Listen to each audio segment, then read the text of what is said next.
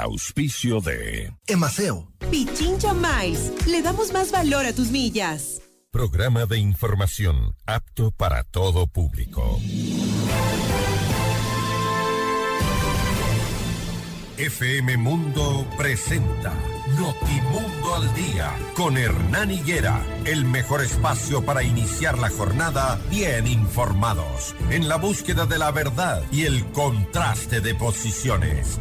Dirección informativa, María Fernanda Zavala. Dirección general, Cristian del Alcázar Ponce. Notimundo al Día. Muy buenos días, bienvenidos todos.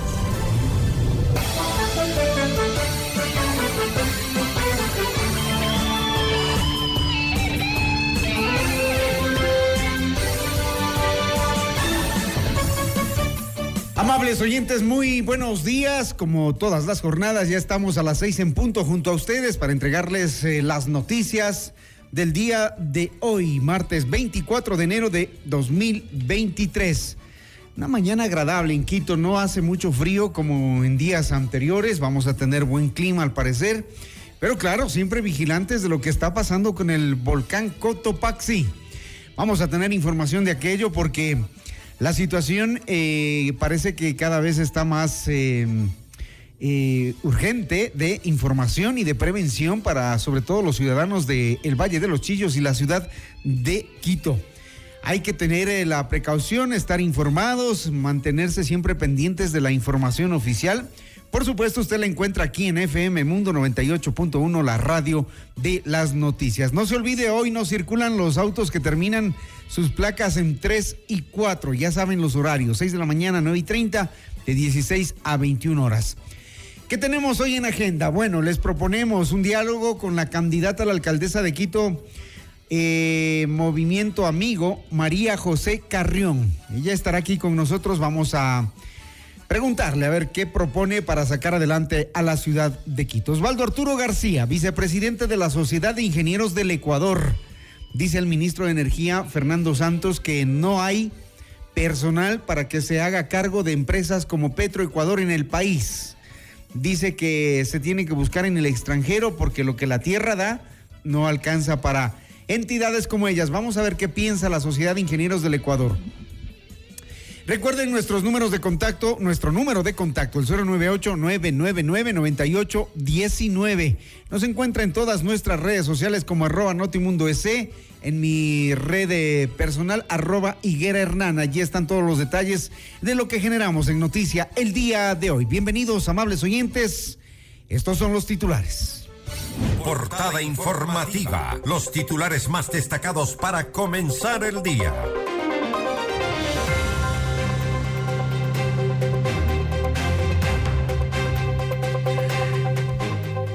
Diario El Comercio Corte Constitucional destituyó el Consejo de Participación Ciudadana y Control Social por incumplir sentencia.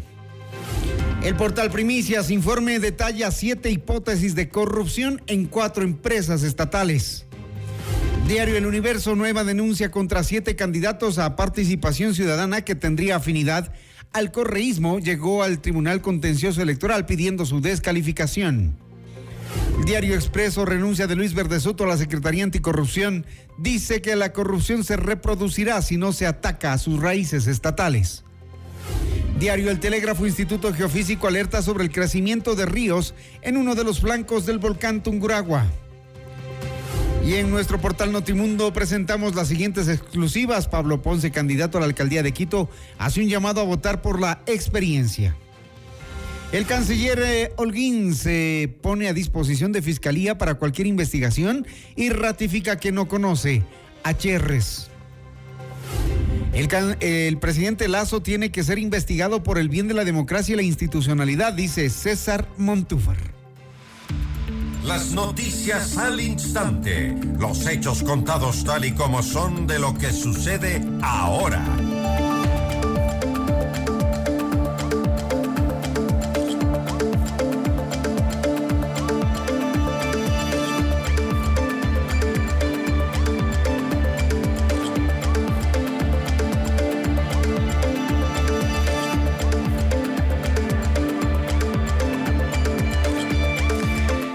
Empezamos con una información que publica ahora mismo el Instituto Geofísico eh, Nacional. Acabamos de sentir hace pocos minutos un eh, sismo de magnitud 3.8 de profundidad, 10 kilómetros. El epicentro Tabacundo, Pichincha, latitud 0.02, esta es la ubicación, pero eh, esta es información preliminar, dice en la red social Twitter del Instituto Geofísico. Un sismo de 3.8 de magnitud a las 5.58, hace apenas algunos minutos. Recuerden 098-999-9819. Si en Tabacundo nos escuchan y nos quieren reportar la situación, está abierta la línea telefónica para mensajes de voz o para mensajes escritos. Vamos con la información, amables oyentes. La Corte Constitucional destituyó a los siete vocales del Consejo de Participación Ciudadana y Control Social por incumplir una de sus sentencias al no designar al vocal y presidente del Consejo de la Judicatura de la cuarta terna que le envió la Corte Nacional de Justicia. El máximo organismo de interpretación de la Constitución resolvió también que Álvaro Román Márquez asuma la presidencia temporal de la Judicatura en su calidad de suplente por la ausencia del presidente titular. Sin embargo, el nuevo titular saldrá de la cuarta terna enviada por la Corte Nacional. Esta decisión es definitiva y no puede ser impugnada a través de garantías jurisdiccionales u otro mecanismo de justicia ordinaria, bajo prevenciones de incumplimiento de decisiones de autoridad competente, advirtió la institución.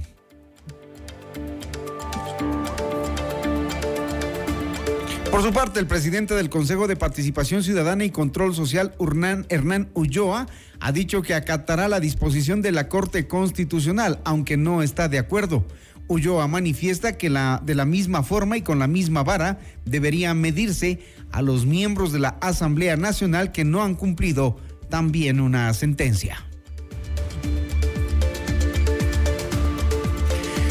Seis de la mañana, siete minutos luego de las denuncias de una supuesta red de corrupción en las empresas públicas, Luis Verde Soto renunció a la Secretaría Nacional Anticorrupción.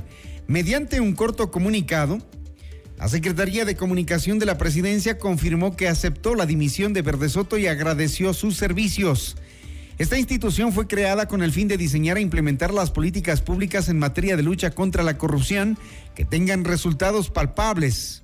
Es una labor que hay que reforzar más que nunca con mayor profundidad, sustento y agilidad, cita el texto enviado por la SECOM. En esta parte un breve comentario porque mm, en realidad no vamos entendiendo qué es lo que ocurre en el tema de comunicación con el presidente y su equipo, sus ministros.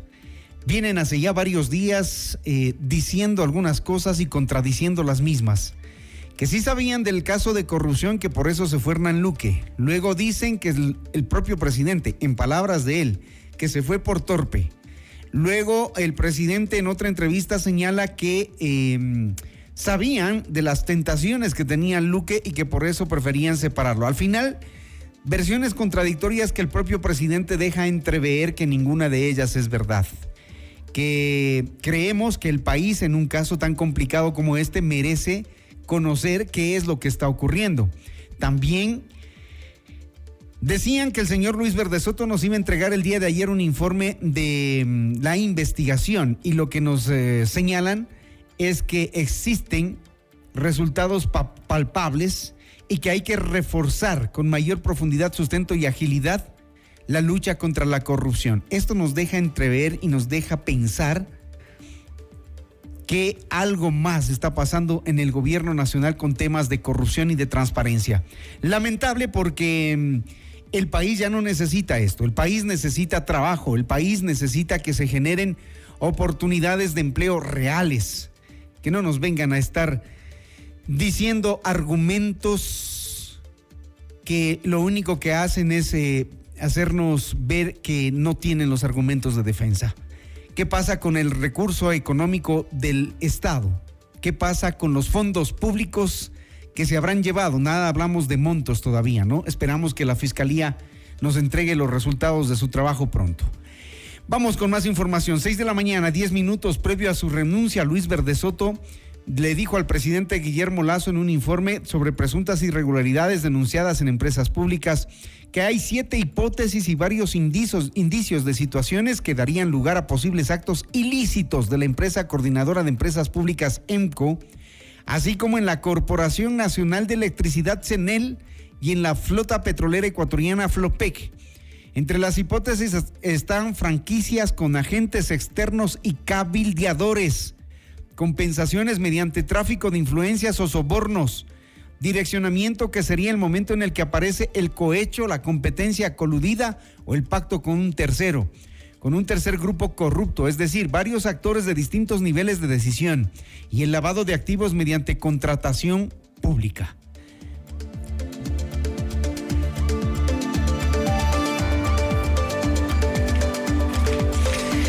En este mismo tema hay la publicación de un nuevo audio en el que se involucró ayer al canciller Juan Carlos Holguín, en el que se escucha una supuesta conversación telefónica entre Danilo Carrera, cuñado del presidente Lazo, y Rubén Cherres, quien afirma que se reunirá con Holguín en el marco de una supuesta designación de un ministro.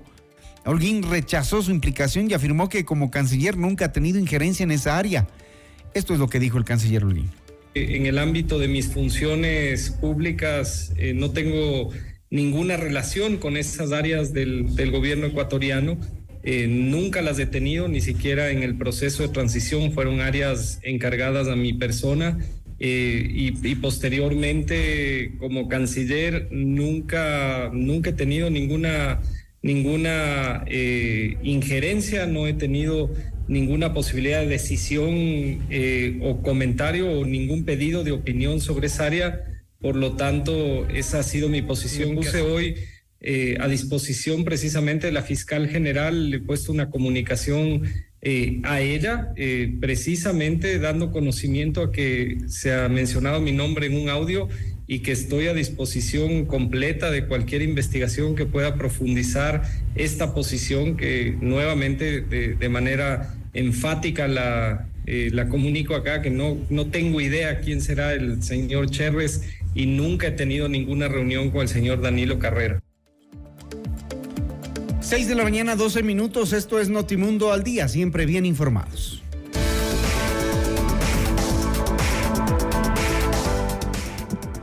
Santiago Cruz regresa a Quito junto a la Orquesta Sinfónica Nacional del Ecuador. Disfruta de este show único del músico y cantautor colombiano el 9 de febrero del 2023 en el Teatro Nacional de la Casa de la Cultura Ecuatoriana a las 20 horas.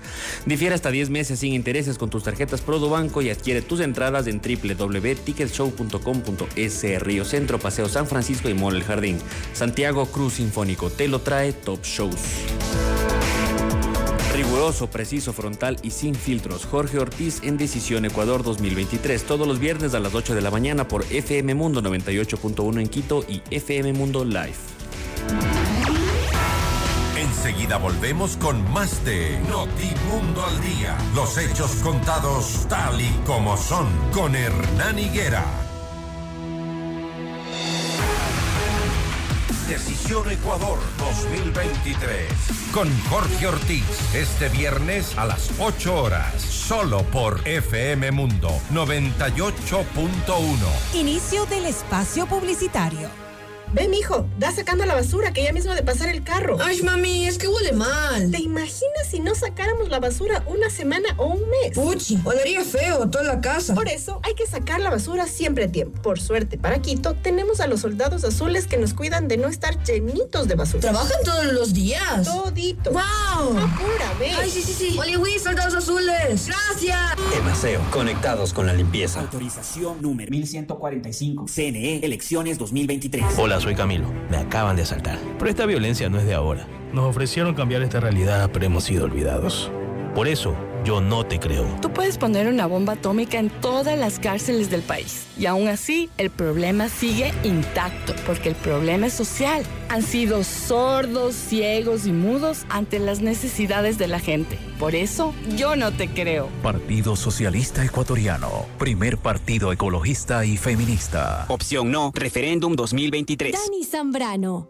Prefecta. Quito vuelve. Vota todo. 320.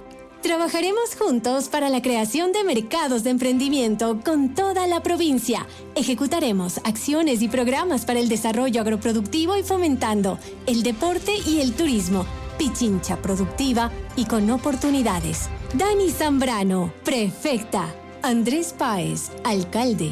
Quito, vuelve. Vota todo. Día a día se fortalece la seguridad ciudadana a través de patrullajes preventivos realizados con camionetas y motocicletas entregadas a las entidades competentes. Los nuevos automotores cuentan con equipamiento de última tecnología para servir a todos los sectores del Distrito Metropolitano de Quito. Tu seguridad es nuestra prioridad. Municipio de Quito. Autorización número 1942. CNE, elecciones 2023. Vecinos, es hora de un Quito con visión de mujer. Una lideresa joven y honesta que trabajará por la seguridad y pondrá orden en la ciudad. Se viene el cambio radical con la lista 70. Jessica Jaramillo, la alcaldesa valiente. El cambio se viene y vamos a soñar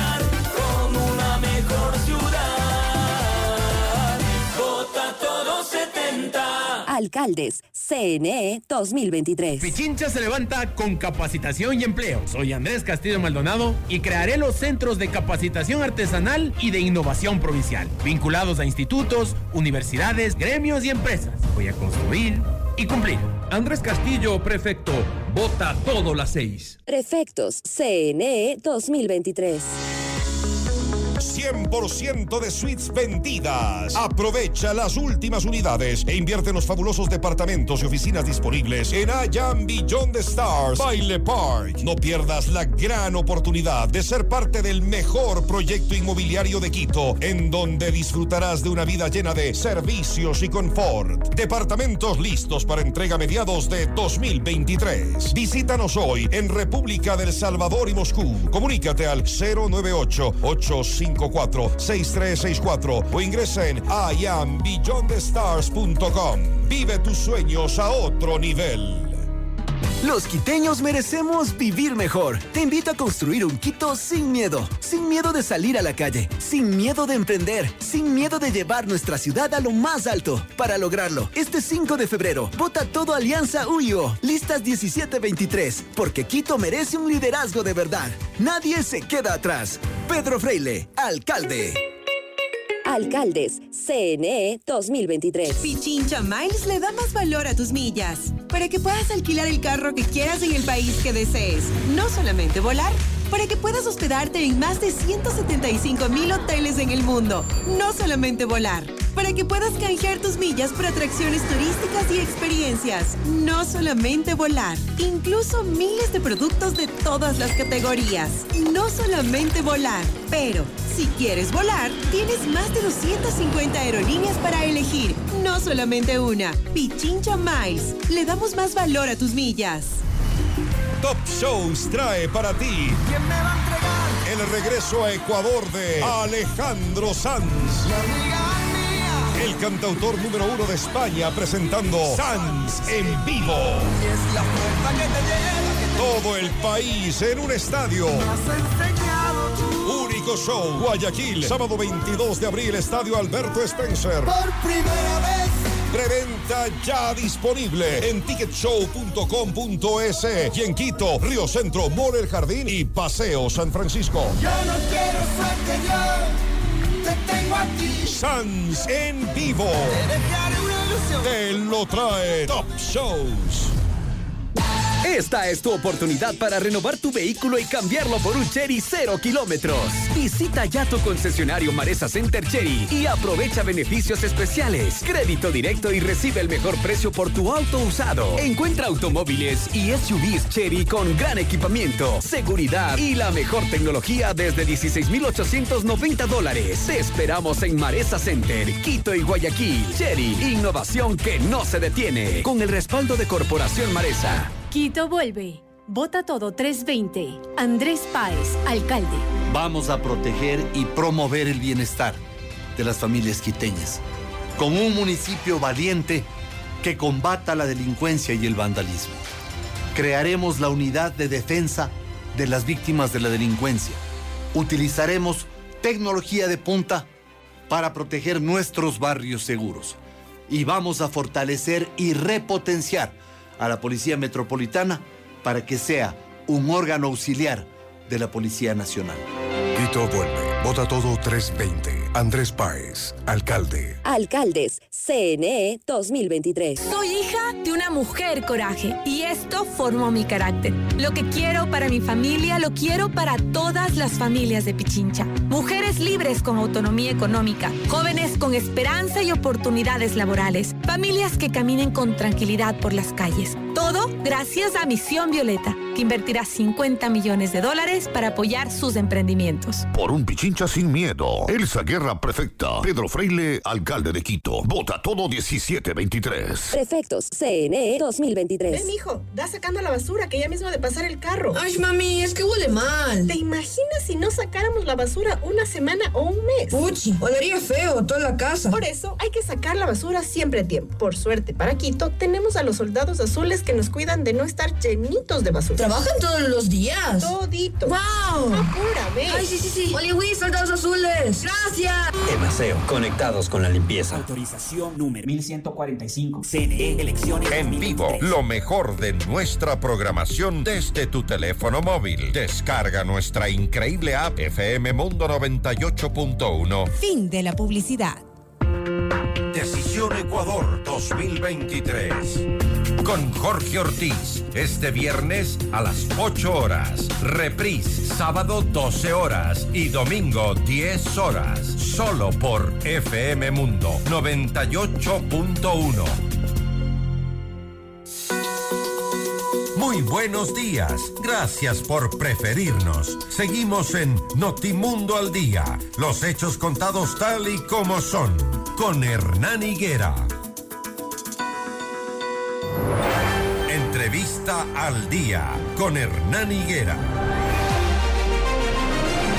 Las 6 de la mañana, 22 minutos. María José Carrión, de 45 años, aspira a, mm, a la alcaldía de Quito. Es la carta del movimiento Amigo, lista 16, para llegar a ese cargo. Carrión se tituló como médica en Cuba, pero su trayectoria destaca más por su carrera política. Fue una de las figuras más influyentes de la Revolución Ciudadana. Ella fue parte de quienes en el 2006 fundaron el movimiento Alianza País del cual se desafilió en marzo del 2020 al no estar de acuerdo con una línea política que había tomado Alianza País tras la ruptura entre Rafael Correa y Lenín Moreno. Está ahora con nosotros para hablar de esta candidatura, de los planes y proyectos que tiene para la ciudad. Pero primero eh, le saludamos. Buenos días, María José. Buenos días. ¿Cómo, cómo, gracias. ¿Cómo entendemos esta, esta presentación suya eh, por un movimiento nuevo, político nuevo? Bueno, como todo en la política y como todo en la vida va cambiando y uno tiene que tomar decisiones que vayan acorde a sus principios éticos y a sus proyectos de vida. Definitivamente yo salí del movimiento al que pertenecí por muchos años, al que fundé, porque ya aquello que habíamos dicho que íbamos a pelear con la partidocracia en el 2006, que haríamos una lucha distinta, que erradicaríamos eh, eh, prácticas de corrupción, etcétera, dentro del ámbito polito- político, ya en el año eh, 2019, 2020, 18, por ahí, ya comenzamos a ver que realmente todos aquellos personajes de la partidocracia eh, estaban ya dentro de la Alianza País, ya eran directivos de Alianza País, ya habían cambiado las ¿A quién prácticas se refiere? internas. ¿Por qué no nos...? A muchos, a Por muchos. ejemplo, por ejemplo, eh, ¿quién estuvo ahí? Baroja, por ejemplo. Eh, gente que estuvo, el Coche Cordero, que venía ya de una, de una larga carrera política. Muchos, muchos personajes a nivel nacional, en muchas provincias, que habían sido candidatos ya por muchos partidos políticos y que representaban las viejas prácticas políticas. Entonces, finalmente, eh, yo me desafilio, tomo mi decisión eh, de desafiliarme y eh, prácticamente el último periodo legislativo que estuve eh, fue como independiente. Se quedó sola entonces. Independiente. no sola, Se independiente. quedó sola, porque claro, el bloque era un bloque fuerte cuando Era un bloque de uno el mío. Pero realmente fue positivo porque hice la ley de, de, mm, héroes y heroínas de Mandil Blanco, dimos 16.500 nombramientos. O sea, independientemente que estés en equipo o estés solo, eh, definitivamente las buenas ideas y el beneficio de la gente siempre debe estar primero. ¿Y se puede hacer política solo? Yo pienso que hacer política solo no, pero tener ideas y, y- y fomentar una construcción de un proyecto que va en beneficio, y que siempre fue así, digamos, siempre fue en beneficio de las, gran- de las grandes mayorías, de la gente, eh, del sector popular, de las injusticias sociales, tratar de corregir esas injusticias. Y eso es lo que hemos, hemos venido haciendo en el movimiento amigo, y hay mucha gente que se ha sumado, a la cual agradezco, que ahora son candidatos a concejales, a juntas parroquiales, viceprefectura, etcétera, gente que poco a poco se ha ido sumando y que cree que sí es posible hacer los cambios. Yo vuelvo a creer en esto, vuelvo a, a- a poner esa semillita y espero que la gente pueda tomarlo de esa manera. Estamos a 12 días de llegar a la, a la elección. No me ponga nerviosa. Eh, ¿Usted está segura que va a llegar a la alcaldía? Yo pienso que hay un 60% de la población que todavía no ha decidido, o si ha decidido, no ha dicho por quién va a votar. Creo que el debate. O sea, este rato usted no llega con ese 60%. No, yo pienso que, que al contrario, que ese 60% mucha gente, por lo menos en la calle, me dice que ha visto el debate, que vieron mi frontalidad, que fui la única que presentó proyectos concretos, puntuales, novedosos, ¿verdad? Nuevos, en el sentido de que eh, el resto de gente hablaba de ejes. Cuando la ciudad no es un eje, la ciudad son muchas ciudades viviendo dentro de una y nosotros hemos presentado con claridad nuestros cuatro polos de desarrollo, nuestro plan Bukele para la inseguridad, el sistema de salud Q, la atención a las personas con discapacidad. De hecho, somos el único movimiento que tiene un compañero que es Stalin Basantes, candidato para la ruralidad, para el Consejo, que eh, tiene discapacidad y ha sido un líder en el tema Manuel Espejo y en el tema del ECO 911. Cuando uno se lanza por una candidatura, dice, bueno, me voy a lanzar porque por lo menos estoy seguro que en mi barrio, en mis amigos van a votar por mí. ¿Y qué le hace pensar que usted va a tener el respaldo de la ciudadanía quiteña para llegar a un puesto como alcalde? Bueno, na- no, no creo que estemos en una elección de, de dirigencia barrial, a las cuales respeto mucho los dirigentes Lo que barriales. quiero decir es por qué, eh, por qué cree usted que la recuerdan. Le digo que la- en la calle la gente me recuerda por tener mano dura, por ser firme, por defender mis ideas con vehemencia, por eh, mi honestidad, porque he luchado por el sector del taxismo, de los médicos, los sectores sociales, los gremios. Y hay muchas de estas organizaciones que de hecho están apoyándome, que de hecho eh, creen que yo puedo llegar a ser la alcaldesa, la primera mujer alcaldesa. Y, y en la gente, la gente común de la calle, ayer estábamos caminando desde el Tejar hasta la Marín y mucha gente me decía, yo voy a votar por usted, le vi en el debate, muy bien, le felicito, yo creo en usted.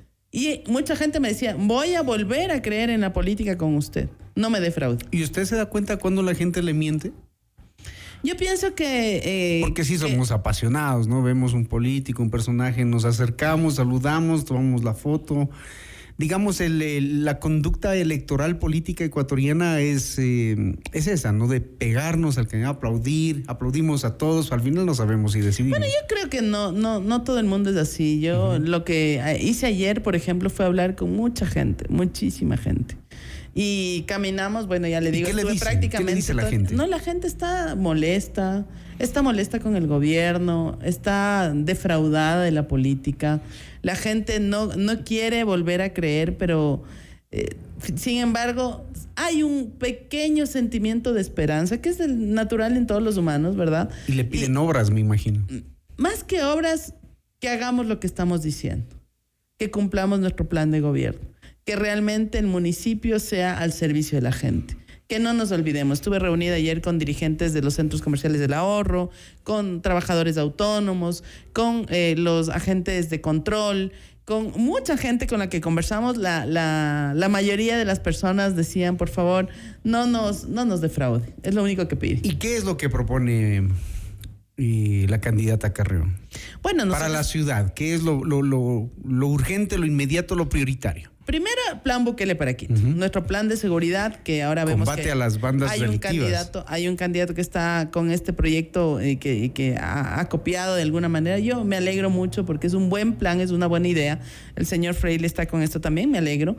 Eh, segundo, ¿Coincidieron o, yo o él pienso le que él- copió, usted le yo copió? pienso que él me copió la idea eh, porque nosotros venimos trabajando ya alrededor de un año en esto y tenemos relaciones con el Parlamento Centroamericano, con eh, la Unión Europea, a través de algunos funcionarios que nos han permitido tener esta llegada a, a que nos reciba el, el, em, asambleísta ¿Cuál que está encargado de los plan temas. Bukele? Cuéntele a la ciudadanía. Bueno, ¿Qué va a hacer básicamente exactamente? el plan Bukele habla de un eje de seguridad que eh, se establece a través de los polos de desarrollo, de desarrollo, en los cuales va a haber centros de monitoreo, hacer un sistema de cámaras, tanto del sector privado como público, de la puerta para afuera, es decir, hacia la calle donde ocurren los robos, los asaltos, los delitos, los sicariatos, que garantice primero tener interconectada la ciudad. Segundo, centros de monitoreo en cada polo de desarrollo en el norte, sur, Valle de los Chillos, Valle Tumbaco.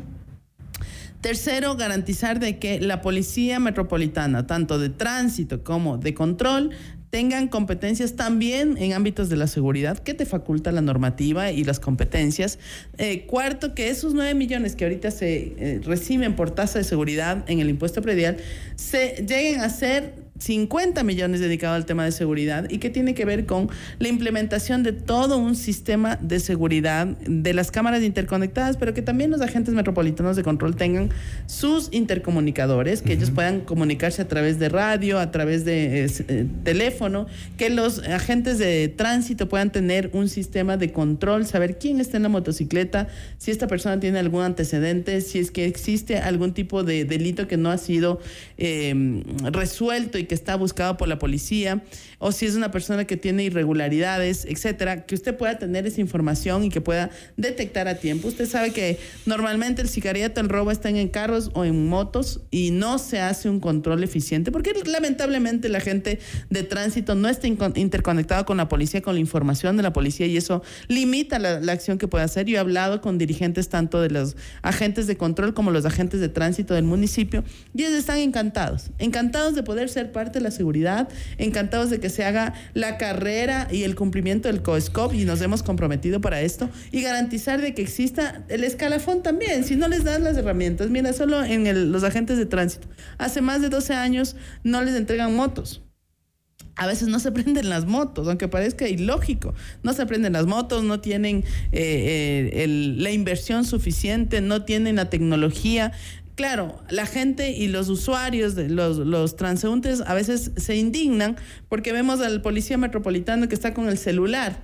Y la pero no moto sí tiene una sirve. herramienta. Pero la moto sí sirve. Exacto, y no tienen herramienta. De hecho, Y- miran el celular, miran la placa y a uno lo persiguen. Exacto. Esas conductas también hay que cambiarlas. Exacto. Y también lo otro es que eh, muchas veces las motos que están usando, si usted se fija, son personales, son particulares, son de ellos.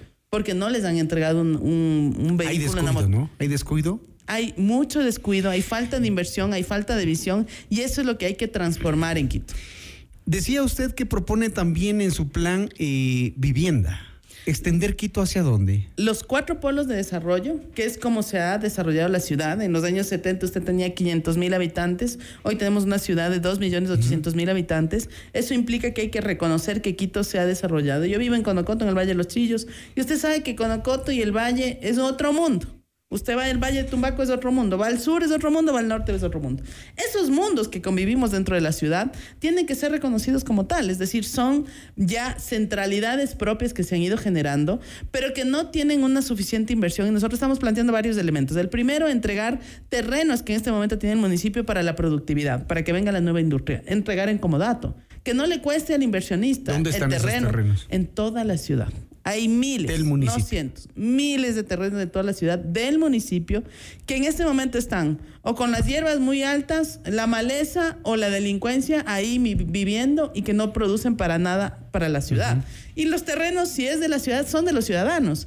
Por tanto, tenemos que garantizar que sean espacios productivos, que generen nuevo empleo, garantizar allí, en estos sectores, en estos eh, círculos de desarrollo, ¿verdad? En estos espacios productivos de desarrollo, que ahí se genere la nueva vivienda. ¿Dónde se ubicarían? Entonces, ¿Qué sectores de la mire, ciudad? el sector del sur, está Guamaní, está eh, Quitumbe, toda la parte de Chillogallo, to- todos los sectores al de la norte? ciudad. En el norte igual tú tienes eh, Carapungo, eh, que ya es parroquia rural, pero está eh, La Bota. Pero esos lugares está- ya no están saturados. En- ¿Están saturados de alguna manera? Sí, pero hay muchos lugares de crecimiento también. Hay parroquias, que, por ejemplo, con- que ya han comenzado con un eh, incipiente inversión, como por ejemplo Calacalí. Usted cuando se va por la vía a la costa por el norte, usted ve que Calacalí ya tiene algunas fábricas, algunas industrias, pero no hay a la par un desarrollo ni de la propia parroquia, porque Calacalí sigue siendo un pueblito pequeño, una parroquia pequeña. Sin embargo, no hay una nueva vivienda, ¿verdad? Articulada al nuevo trabajo. Es decir, hay que generar nueva vivienda para el trabajo. Pero además, si nosotros vamos a dar en comodato estos terrenos, ¿qué hay que negociar con el, con el señor empresario o con la industria o con el- el- la empresa en general? Es que la gente que vaya a trabajar en este nuevo sector que, que se está generando este sector industrial sea gente del sector, sea de Calacalí, sea de Carapungo, sea del norte de la ciudad, que implique que la gente tenga círculos de movilidad más cortos, que no se pierda las tres horas que se moviliza ahora y que además se pueda generar a la par en esos sectores organizadamente y técnicamente pensado para el crecimiento de la ciudad ordenado, nueva vivienda, vivienda popular, donde incluso esos terrenos también se pueden entregar para nueva vivienda. Y ese va a ser el aporte del municipio para la nueva vivienda de la gente. Y de tal forma que la gente deje, pagar sus, deje de pagar sus arriendos, que llegan a ser de 150, 200 dólares, y comiencen a pagar con ese mismo valor, o incluso un poco menos, su vivienda propia. Seguridad, eh, vivienda, salud es el otro eje, eh, que la gente necesita el tema de salud con todo, con todo lo que está ahora en el Sistema Público Nacional de Salud, las entidades que prestan salud eh, municipales. También es que están viviendo una crisis, tampoco hay inversión en salud ahí. Bueno, no solo las municipales, las nacionales, hay una queja permanente y usted lo sabe. ¿Qué va a hacer usted para eh, arreglar ahí eso? nosotros vamos a generar un sistema de atención primaria de salud. Yo soy médica especialista en medicina familiar y sabemos que no- la atención primaria, es decir, la primera atención a las, a las personas debe ser lo más cercano. Por eso nosotros, desde nuestra fundación, hemos hecho más de 25 mil atenciones médicas. Sabemos cómo hacer las brigadas médicas, sabemos cómo optimizar los recursos, sabemos cómo llegar con medicina a la gente. Y eso es lo que queremos hacer, llegar a los barrios con brigadas médicas del municipio que signifique atención a las personas con discapacidad en sus hogares, atención a las personas de la tercera edad en sus hogares, atención a los niños en sus hogares, que implique esto la generación por primera vez ¿Todo de la ficha única. Claro, claro que sí. Yo lo he ¿Seguro? hecho, mire, yo lo he ¿Seguro? hecho. Claro que sí, desde mi fundación. Que no uno va so- al municipio ahora y no puede presentar un papel y un trámite. Que vayan a la casa va a ser uf, distinto, Mire, ¿no? yo lo he hecho desde mi fundación, sin apoyo económico del recurso de nadie, ni, de la- ni del gobierno, ni de instancias privadas. Hemos recibido donaciones exclusivamente de medicamentos y los médicos Pero que claro, han como fundación funciona de una manera, pero ya con Así un es. aparataje Pero con la el del municipio. experiencia, la experiencia que uno tiene como fundación te da cuenta de que primero tú tienes eh, importante número de personal dedicado a los temas de salud. Ha habido intentos eh, de algunos alcaldes de hacer puntos de salud, de hacer postas de salud, de hacer intervenciones de salud. Pero la verdad es que, por ejemplo, en, en la administración Yunda Guarderas, que está saliendo en este momento, esa administración en este periodo fiscal de año 2002 no invirtió 300 millones de dólares y devolvió el casi el 40% de, de los recursos asignados por el gobierno fueron devueltos. Es decir, hubo dinero que no se utilizó. Ni para la gente, ni para las obras, ni para el desarrollo económico, ni para Conquito, para entregar crédito, para nada. Se devolvió ese dinero. Esa es falta de eficiencia, es falta de compromiso, es falta de Si llega usted a la alcaldía, ¿quién la rodearía en, en los cargos más importantes? ¿De quién se Mire, rodearía? nosotros, yo lo que haría primero es una reorganización institucional del municipio. Garantizaría que la gente que vive en, en el sur pueda trabajar en el sur. Tienes nueve zonales distribuidas en toda la ciudad. Tranquilamente la gente puede trabajar lo más cerca. Vamos a, ahí golpeando el tema de la movilidad. Segundo, garantizaría que la gente que se quiere jubilar, que está pidiendo jubilarse, hay como 300 personas, 400 personas, que se puedan jubilar. Tercero, garantizaría que la gente que quiere vender sus renuncias pueda vender sus renuncias porque son derechos laborales que están establecidos. Puede vender sus renuncias. Y una vez que ya tengas todo este proceso que no es muy largo, más bien son decisiones políticas, ya lograr hacer una reclasificación y la carrera del trabajador municipal para ver cuáles son los profesionales, porque hay mucha gente, te cuento, Hernán, que hay mucha gente que comenzó como eh, bachiller y con sus propios esfuerzos ahora es hasta PhD dentro del municipio y no tienen ningún tipo de valoración. Siguen ganando los 800 dólares con lo que comenzó el trabajo en el municipio. ¿Recortaría personal? Es que ya con estas acciones no tienes que sacar a la gente que quiere seguir trabajando, tienes que sacar a la gente que ya no quiere seguir trabajando o que por su condición de salud o por su necesidad de jubilación quiere salir del municipio. Por tanto, sí habría un, un una selección, digamos, de quiénes son estas personas, que yo he hablado con dirigentes de varios de ellos y quieren salir. ¿Le daría la vuelta a la Virgen del Panecillo como nos ofrecieron?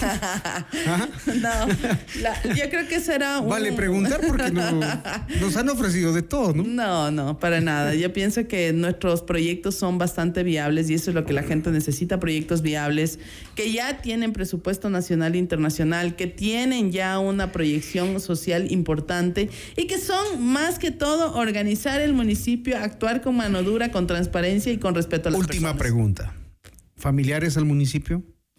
No creo que haga falta. La verdad creo que no haga falta. Por eso le estoy diciendo hay que Lo normal valorar- sería que digan no. No. Usted me dice no hará falta. No, es que no hace falta. No hace falta. Es, eh, usted tiene Me refiero a sus familiares al municipio, el nepotismo, Ah, no, eso no, que no. tanto se ha criticado. No, no, para nada. No, yo no, yo tengo familiares que casi todos, gracias a Dios, están con, con trabajo y se dedican a sus actividades personales. Entonces yo no tengo esa. Vale, preguntar, esa- ¿no? Porque ahí vemos necesidad. los hijos, ahora en líos. No, pero mire, ese tipo hay de cosas que molestan. Hay una historia de vida, yo pienso que eso es Los importante papás. saber. Es una historia de vida que eh, hay que saber eh, valorar. En mi caso, nunca he tenido ningún problema ni con eh, este tipo de nepotismo y tampoco con eh, problemas de tipo administrativo. Muy bien, María José Carrión, candidata a la alcaldía de Quito por el movimiento Amigo. Nos eh, ha detallado sus propuestas. Eh, entiendo que ustedes como ciudadanos van tomando apuntes y van decidiendo, van eligiendo para llegar el 5 de febrero a las urnas. Gracias, María José. Muchísimas gracias, Hernán. Hoy a las 10 de la mañana estamos haciendo una denuncia pública. Les invitamos a FM Mundo que puedan acompañarnos en el CNE sobre un problema de la aplicación de fondos del movimiento amigo. Muchísimas gracias. Gracias. 641, esto es Notimundo al día. Enseguida volvemos con más de Notimundo al Día. Los hechos contados tal y como son con Hernán Higuera. Decisión Ecuador 2023. Con Jorge Ortiz. Este viernes a las 8 horas. Solo por FM Mundo 98.1. Inicio del espacio publicitario. FM Mundo presenta Mundo Salud con el doctor Esteban Ortiz. Bienvenidos. Hola amigos, soy el doctor Esteban Ortiz. En Mundo Salud nos preocupamos por su salud. Hoy vamos a hablar sobre el accidente cerebrovascular. Esto se da cuando el flujo de sangre que tiene que llegar al cerebro se detiene o disminuye de forma muy significativa. Las causas son muchas, pero usualmente se dan porque falta sangre, es decir, da un accidente cerebrovascular isquémico o porque se rompe un vasito y causa una hemorragia, usualmente por una hipertensión no controlada. Hay muchas formas de diagnosticarlas, pero lo más importante es que usted de forma rápida identifique pacientes que han perdido la movilidad, han perdido la capacidad de hablar o han perdido la capacidad de utilizar sus manos, de forma inmediata acudir al hospital más cercano. Por otro lado, la prevención es vital. Acuda a su médico neurólogo o médico internista para hablar sobre riesgos y factores protectores. En esa lógica le invitamos a usted a que cuide de su salud y que acuda a un especialista para hacerse los chequeos necesarios. Hasta aquí Mundo Salud con el doctor Esteban Ortiz. Ven, hijo, da sacando la basura que ya mismo de pasar el carro. Ay, mami, es que huele mal. ¿Te imaginas si no sacáramos la basura una semana o un mes? Puchi, olería feo toda la casa. Por eso hay que sacar la basura siempre a tiempo. Por suerte, para Quito, tenemos a los soldados azules que nos cuidan de no estar llenitos de basura. ¿Trabajan todos los días? Todito. ¡Wow! Apúrame. Ay, sí, sí, sí. Oliwi, soldados azules. Gracias. Emaseo, conectados con la limpieza. Autorización número 1145. CNE, elecciones 2023. Los espacios públicos son primordiales para una adecuada convivencia ciudadana. Estos espacios logran que las ciudades sean inclusivas, seguras y sostenibles. Es por eso que estos espacios que se encuentran por toda la ciudad pueden ser aprovechados por todos como espacios de relax y de sano esparcimiento. Encontrarás canchas deportivas, áreas verdes, juegos infantiles, entre otros. Además, garantizando tu seguridad, cuentan con una adecuada iluminación para que puedas visitarlos todos los días durante todo el día. Municipio de Quito. Autorización número 1762. CNE, elecciones 2023. Pichincha se levanta con capacitación y empleo. Soy Andrés Castillo Maldonado y crearé los centros de capacitación artesanal y de innovación provincial, vinculados a institutos, universidades, gremios y empresas. Voy a construir y cumplir. Andrés Castillo, prefecto. Vota todo las seis. Prefectos CNE 2023. Quito quiere un cambio seguro. El cambio seguro es vivir en un Quito donde los emprendedores sean apoyados sin trabas y sus negocios funcionen de una manera sencilla, ágil y segura. Yo sé cómo hacerlo. Pato Alarcón, alcalde. Alcaldes CNE 2023. Quito vuelve. Vota todo 320. Concejales Distrito Centro, María José Ortiz. Un consejo honesto al servicio de Quito, impulsando ordenanzas que consoliden la seguridad ciudadana, fiscalizar de manera honesta y legislar en beneficio del progreso y bienestar de las familias quiteñas. Quito vuelve. Vota todo 320. Andrés Páez, alcalde.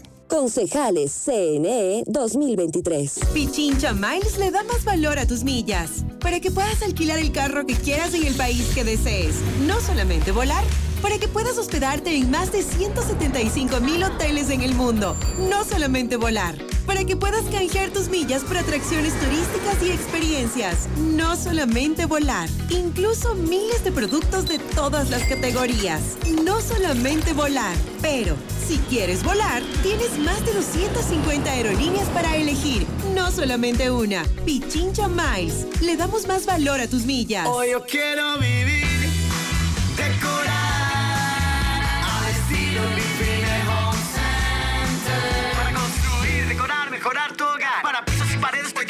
más. ¿Quieres mejorar tus ambientes? Hoy Living Home Center está aquí. Queremos verte sentir y vivir los acabados, sus formas, calidad hay de sobra. Grifine Home Center.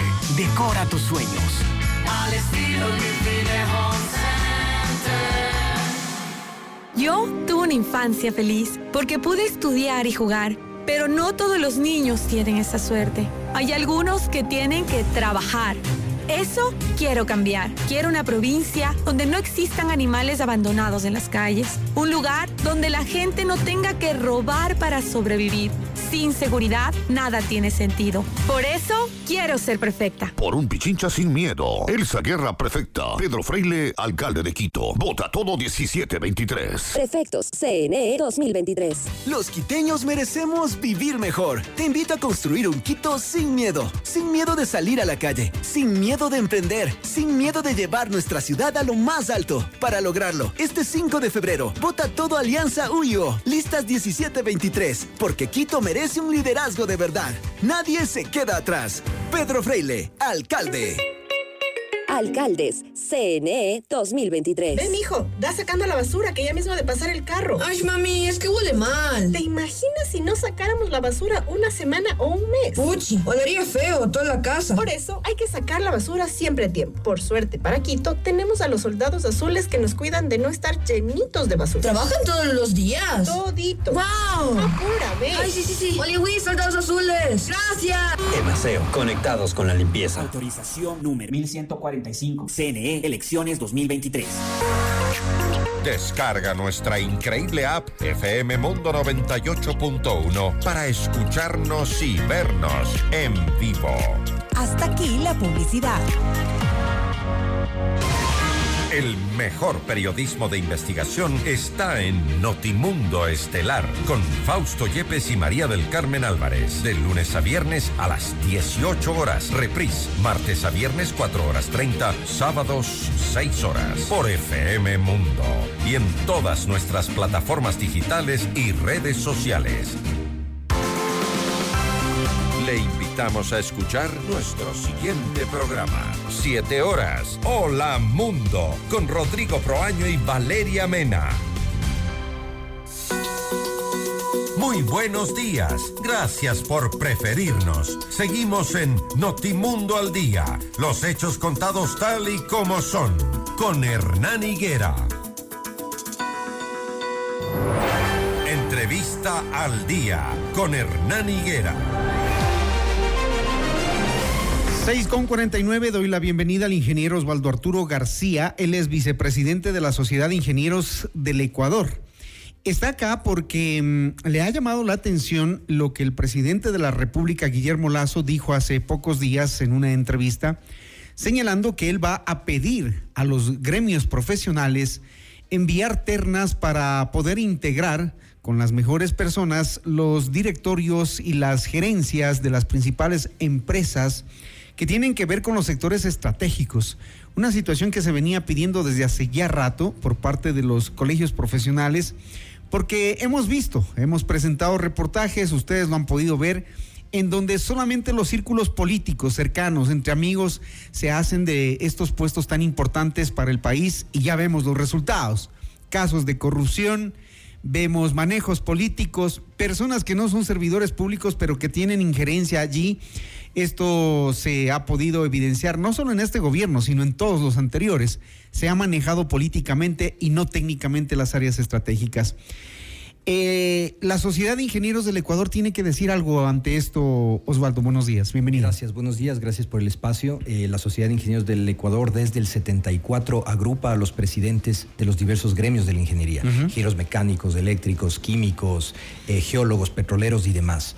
Y en efecto, allí hay una interesantísima cantera de profesionales con experiencia que están dispuestos a ayudar a su país en eh, el servicio público, en sacar adelante esas empresas que hoy están con dificultad.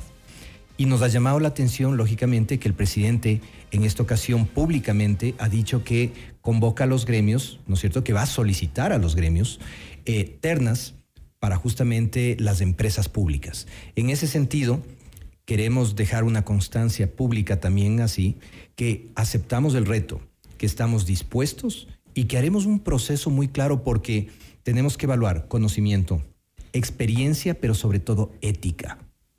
El país tiene una grave crisis, pero no es de conocimiento e incluso no es de experiencia. La crisis más grave es en la parte ética. Así que vamos a tomar este reto. Le decimos públicamente al señor presidente que eh, saludamos esta iniciativa y que más bien lo que quisiéramos saber, y en ese sentido estamos enviando un oficio el día de hoy, eh, que nos indique con qué persona de su staff de Carondelet debemos contactar para comenzar este proceso.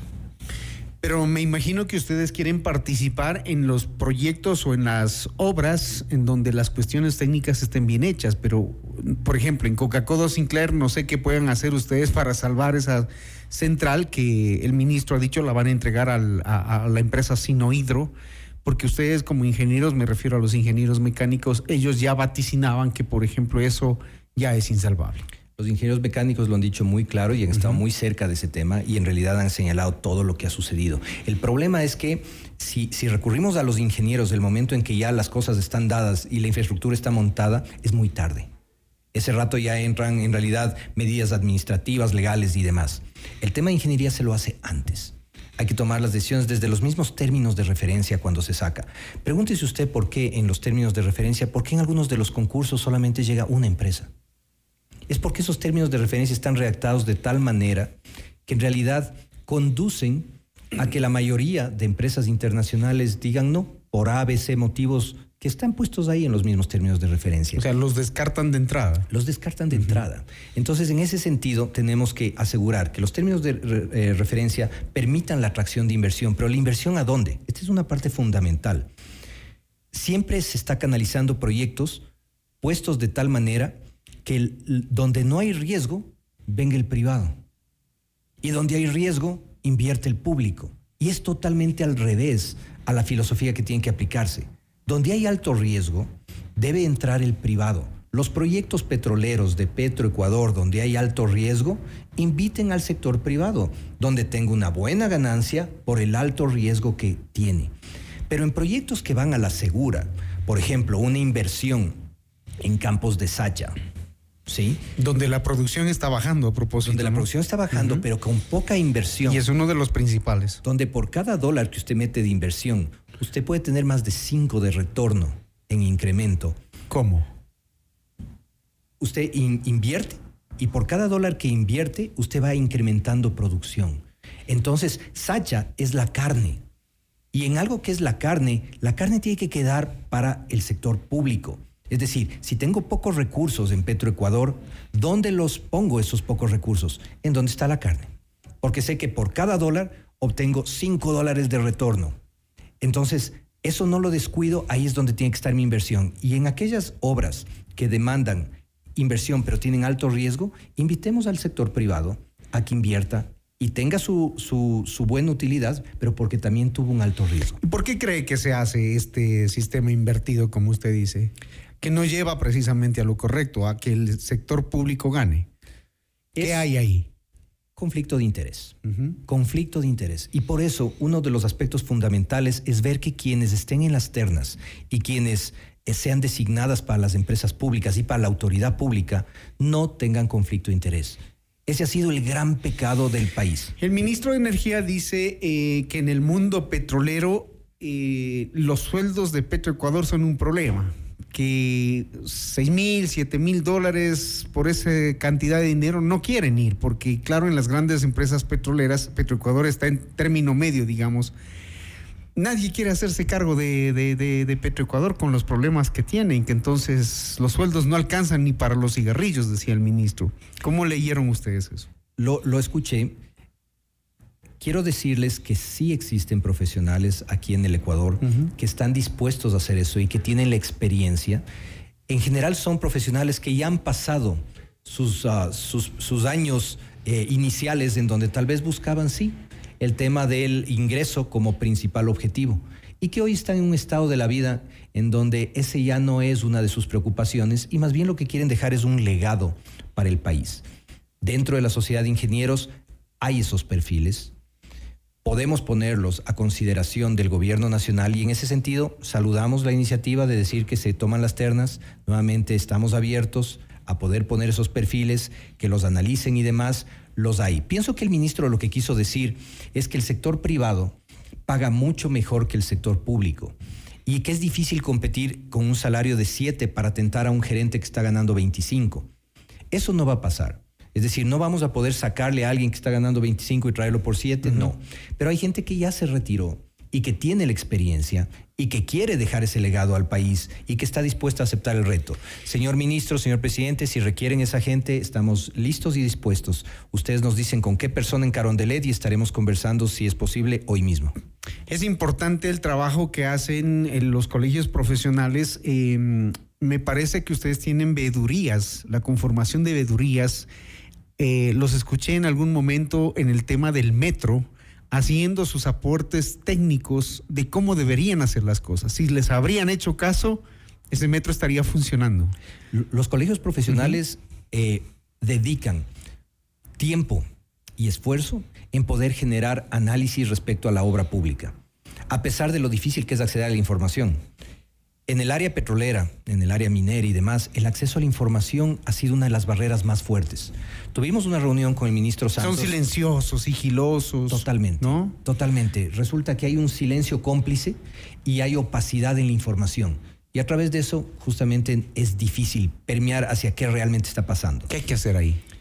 Primero, aplicar la ley orgánica de transparencia. ¿En qué sentido? Que si pedimos información, la sociedad civil, las autoridades de turno abra esa información y nos permita acceder. Hemos hablado con el ministro Santos, tuvimos una audiencia con él y justamente uno de los pedidos fue que nos ayude al acceso a información, a que las vedurías, observatorios y demás que soliciten el ministerio responda y nos ayude a que Petroecuador, las empresas eh, como Enami respondan, empresas públicas que respondan. ¿Hay algo que hacer con Petroecuador? Vimos la infraestructura como está, ya es un, eh, digamos, tecnología vetusta. ¿Hay algo que hacer ahí? Como ingenieros, ¿ustedes qué ven? Sí, definitivamente hay que hacer. Hay que priorizar. Primero, priorizar dónde pongo el dinero que me dé la mayor rentabilidad. Priorizar qué áreas sí me dan rentabilidad y cuáles áreas no. Segundo, ¿cuáles son esas áreas oscuras donde estoy perdiendo dinero? Incluso dinero que no lo estoy viendo. Es decir, si tengo, por ejemplo, una denuncia que nos llegó ahí al, a la Sociedad de Ingenieros de que en Balao existen diferencias volumétricas que significan en el fondo que se está estafando al Estado, poner rápidamente correctivos, poner gente que vigile eso y, y comenzar a cerrar los huecos por donde se está escapando. ¿A través de qué? Aplicación de tecnología. Segundo, aplicar a los funcionarios de más alto nivel pruebas de confianza e integridad.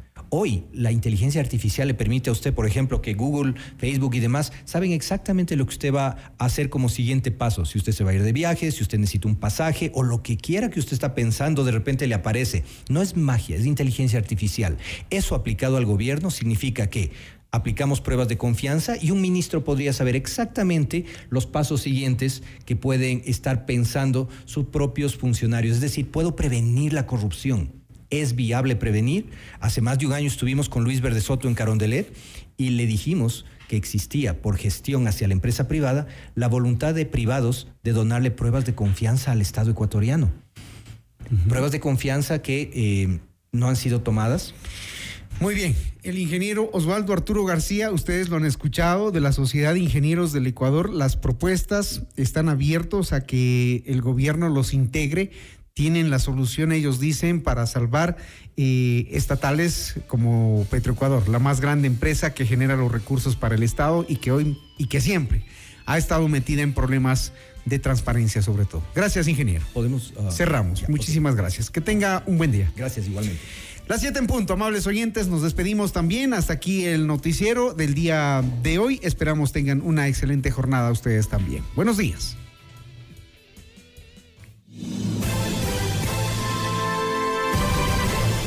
FM Mundo presentó Notimundo al Día, el mejor espacio para iniciar la jornada bien informados.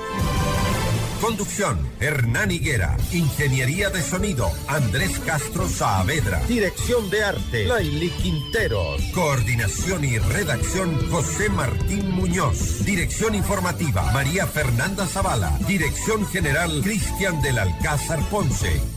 Con el auspicio de Emaceo. Pichincha Miles. Le damos más valor a tus millas.